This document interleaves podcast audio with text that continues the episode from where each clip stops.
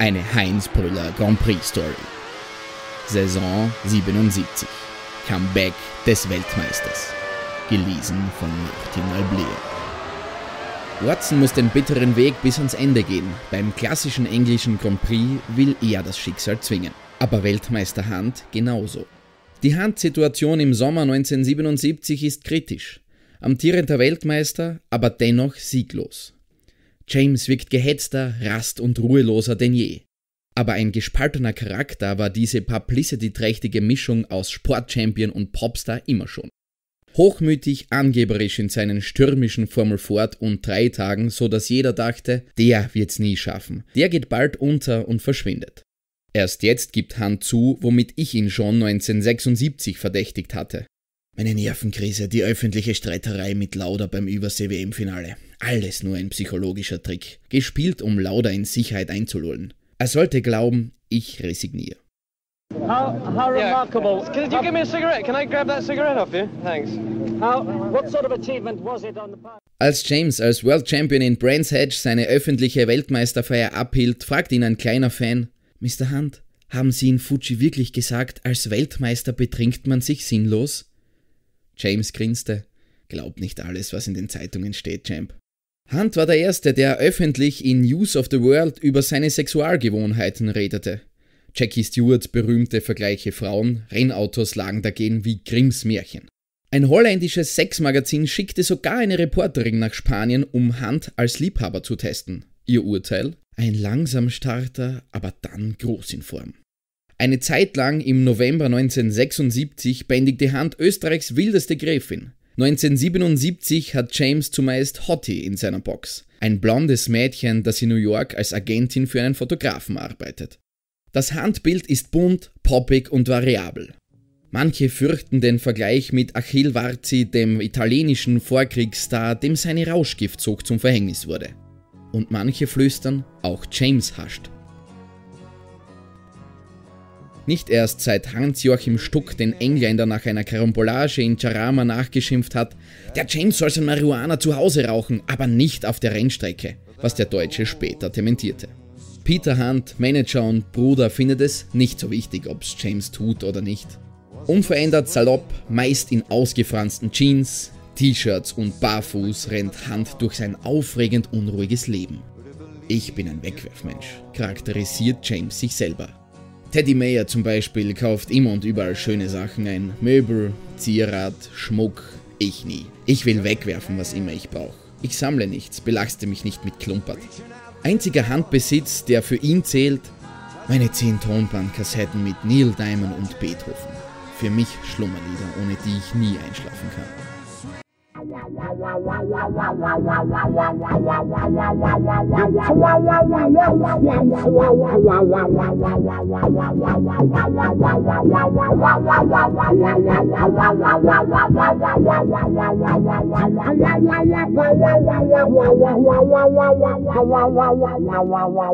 Als in Andersdorp sein ganzes Reisegepäck verschlammt wurde, war Hand untröstlich.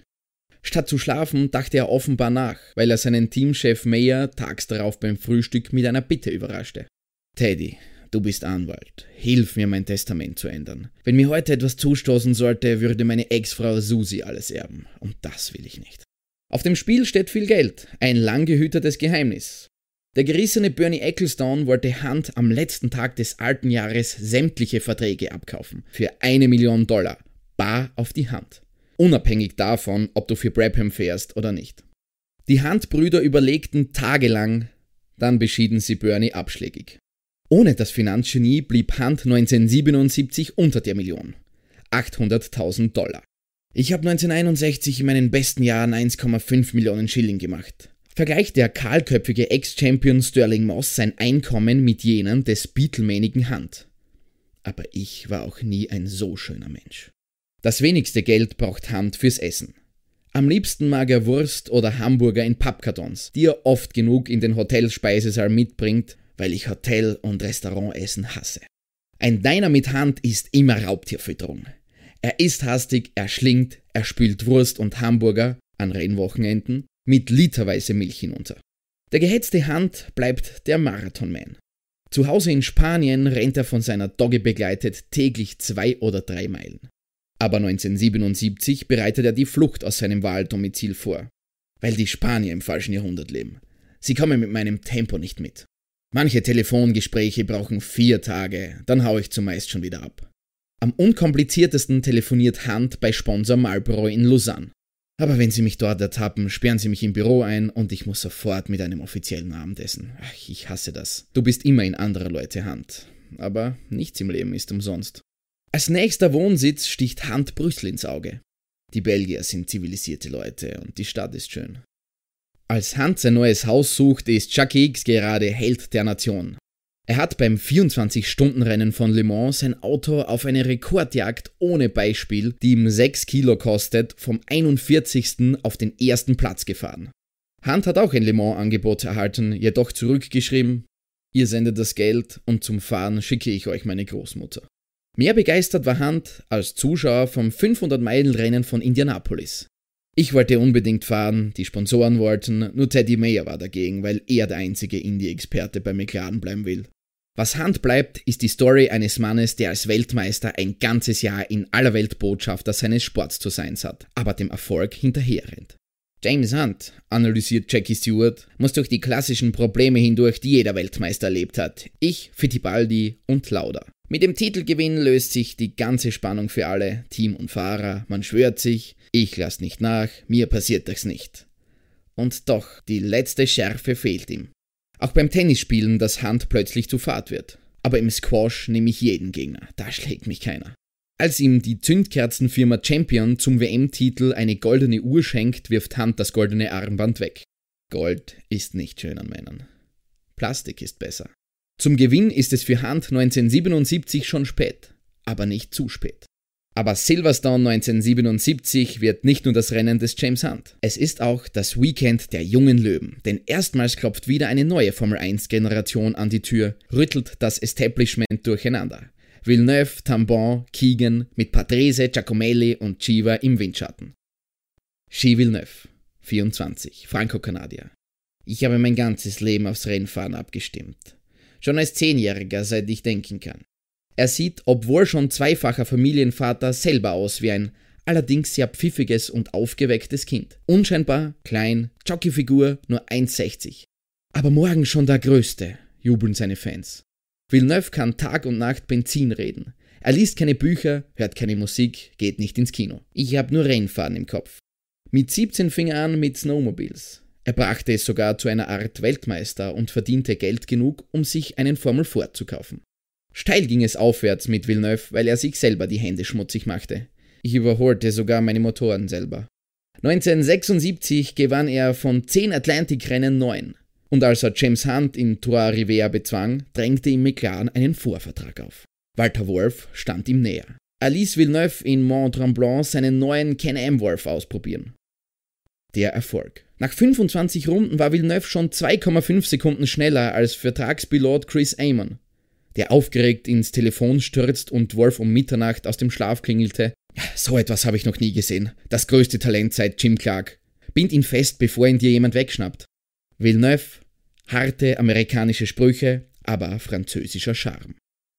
Patrick Tambo, 28, ist ein junger Franzose mit allen Attributen eines Stars von morgen. Aussehen wie ein Filmstar, enorm geschäftstüchtig seit seinem Businessstudium in den USA sehr begabt und mit sportlicher Vergangenheit. Er war 1969 französischer Ski-Junioren-Weltmeister in der Abfahrt, ehe ich mir ein Bein brach und darum zum Autorennsport überwechselte. Zuerst nur aus Spaß. Dreimal schon war Tambay Dritter in der Formel 2 Europameisterschaft. Aber erst 1977, nach abgeschlossenem Studium, erlebt der Franzose seinen großen Durchbruch. Dank eines automatischen Anrufbeantworters in Cannes, wie Patrick Tambo, Patrick Dambeau speaking. Für drei Tonbahnminuten immer erreichbar finden ihn 1977 die richtigen Männer mit den richtigen Autos. In Nordamerika wird Tambo Can-Am Champion, in Europa kauft ihn der steinreiche Hongkong-Millionär Teddy Yip bei Insign ein. Zwar will Yip das Ganze in sein Team, aber dessen Boss Monun lehnt ab. 51% behalte ich. Folglich kauft Jip ein zweites Auto für Tambon, der bald Furore macht, weil er schneller ist als Regazzoni, der in Silverstone die Qualifikation verpasst. Klee muss Probleme haben, entschuldigt Patrick. Ein Rennen später in Hockenheim will ihn Jip-Rennmanager Sid Taylor zwingen, einen Vertrag zu unterschreiben. Sonst startest du nicht. Tambe, ich muss ihn erst auf Französisch sehen und zu Hause herzeigen, denn für mich ist jetzt alles möglich. Ich habe alle Chancen. McLaren vor allem. Rupert Keegan, 21, etwas zornig-zottelig, ist ein junger Engländer auf dem Weg nach ganz oben. Sein Sponsor, sein Vater. Besitzer der British Air Ferries Luftflotte. Ein eher reicher Mann. Aber reich gemessen an wem? rebelliert Keegan. Er hat am Beginn zahllose Formel-Ford-Unfälle und auch 1977 seine Schrecksekunden.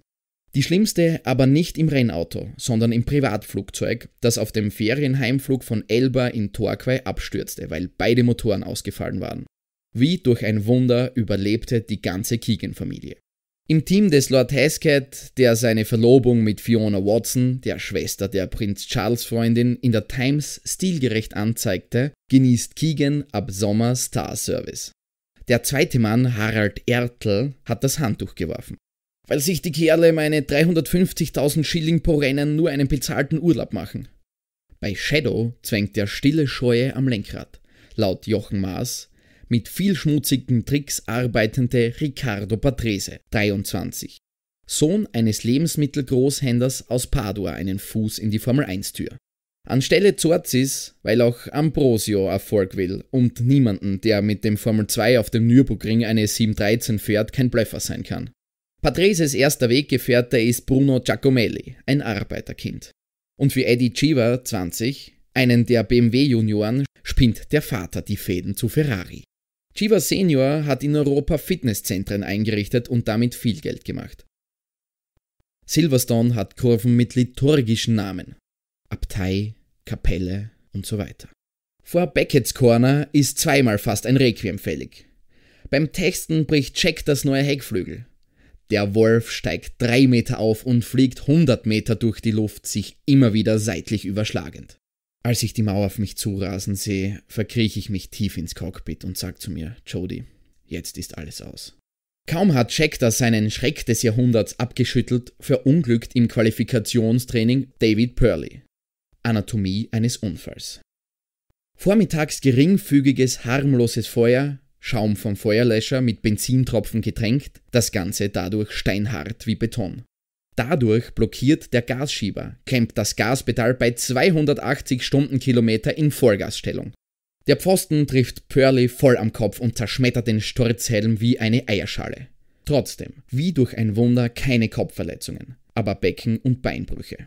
Purley, der Held von Zandvoort 1973, wo er Millionen Fernsehzuschauer heroisch aber vergeblich um Leben seines brennenden Freundes Roger Williams kämpfte, ist selber in Not.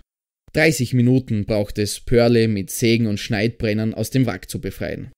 Noch im Cockpit erhält er Infusionen. John Watson, wie Purley in Bonjoregis wohnhaft, steht diesen Privatpiloten vor allem Rennfahren am nächsten. Der Erste, der am Wrack ist, der Erste, der ihm Mut zuspricht. Dann muss Watson den harten Job erledigen, Purleys Eltern anrufen. Purley liegt heute noch im Krankenhaus. Und Watson braucht in Silverstone lange, bis er sich wieder voll auf seinen Rennfahrerjob konzentrieren kann. Die Herz- und Mutstrecke von Silverstone ist verführerisch gefährlich. Man ist so schnell aufs Topspeed, fliegt die Kurven mit Höchstgeschwindigkeit an, kriegt's mit der Angst zu tun. Und wenn man einen Fehler macht, ist's nur eine Frage des Glücks, ob man übrig bleibt. Philosophiert Walter Wolf, der schon über den frühen RAF Kriegsflughafen geteufelt ist. Die perfekte Balance des Autos ist bei 225 km Schnitt wichtiger als alles andere. Villeneuve kommandiert das Qualifikationstraining vor Tambay, Hand das offizielle Training. Im zweiten attackiert Lauda, der die technischen Probleme eingekreist hat, distanziert Reutemann um 1,48 Sekunden, schiebt sich nun auf 44 Hundertstel an Hand heran. Der Eismann ist schon wieder die Nummer 1, huldigt ihn der Daily Express in einer Schlagzeile. Wieso Iceman, weiß nur der Verfasser. Andretti kracht vor gegen Brambilla, der sich vor ihm dreht. Cut. Andretti kracht vor gegen Brambilla, der sich vor ihm dreht. Freitag dreht sich Reutemann schon in der ersten Runde. Alle anderen kommen weiter. Nur wir stehen an, schimpft Lauda. Das Auto ist jetzt etwas schneller, aber irrsinnig schwer zu fahren, weil so sensibel. So schlingert er hin und her. Niki muss jetzt pausenlos übers Limit, dreht sich zweimal in der gefürchteten Packetskurve, rattert zweimal über Bordsteine, schlägt das Wasserrohr kaputt. Er fightet wie verrückt um seinen Startplatz in der ersten Reihe, verliert ihn aber um siebentausendstel an Watson, der nach einem Motorplatzer ins ungeliebte Ersatzauto umgestiegen, damit aber deutlich schneller ist. Also bin ich nur Dritter, sagt Lauder leise, immerhin besser als die ganzen letzten Wochen. Lauders Renntag beginnt mit einem Malheur. Karambolage mit einem Rennfan auf einer der verstopften Zufahrtsstraßen. Demolierte Autotür. Weil mich der andere nicht mehr in die Kolonne reinlassen wollte. Sechsmal stoppt ihn die Polizei und warnt. Kolonnenüberholmanöver nur mit Blaulicht, sonst verboten. Die Wette des Tages. Marlene Lauder gegen Wolf um 100 Flaschen Champagner. Es geht darum, wer früher in der Startrunde zurückkommt. Niki oder Jody. Jody wird heute viel Archie-Benzin riechen müssen, sagt Lauder. Aber hör auf zu wetten, Marlene. Wolf ist reicher als wir. Die Wette gewinnt Marlene. Hand startet schlecht, weil die Ampel zu lange auf Rot geschalten ist. Watson führt vor Lauder, Scheckter und King James, der sechs Runden braucht, um Scheckter zu überholen und 23, um Lauder einzufangen. In dieser Phase hat sich längst der Defektteufel in die Ferrari-Bremssysteme geschlichen.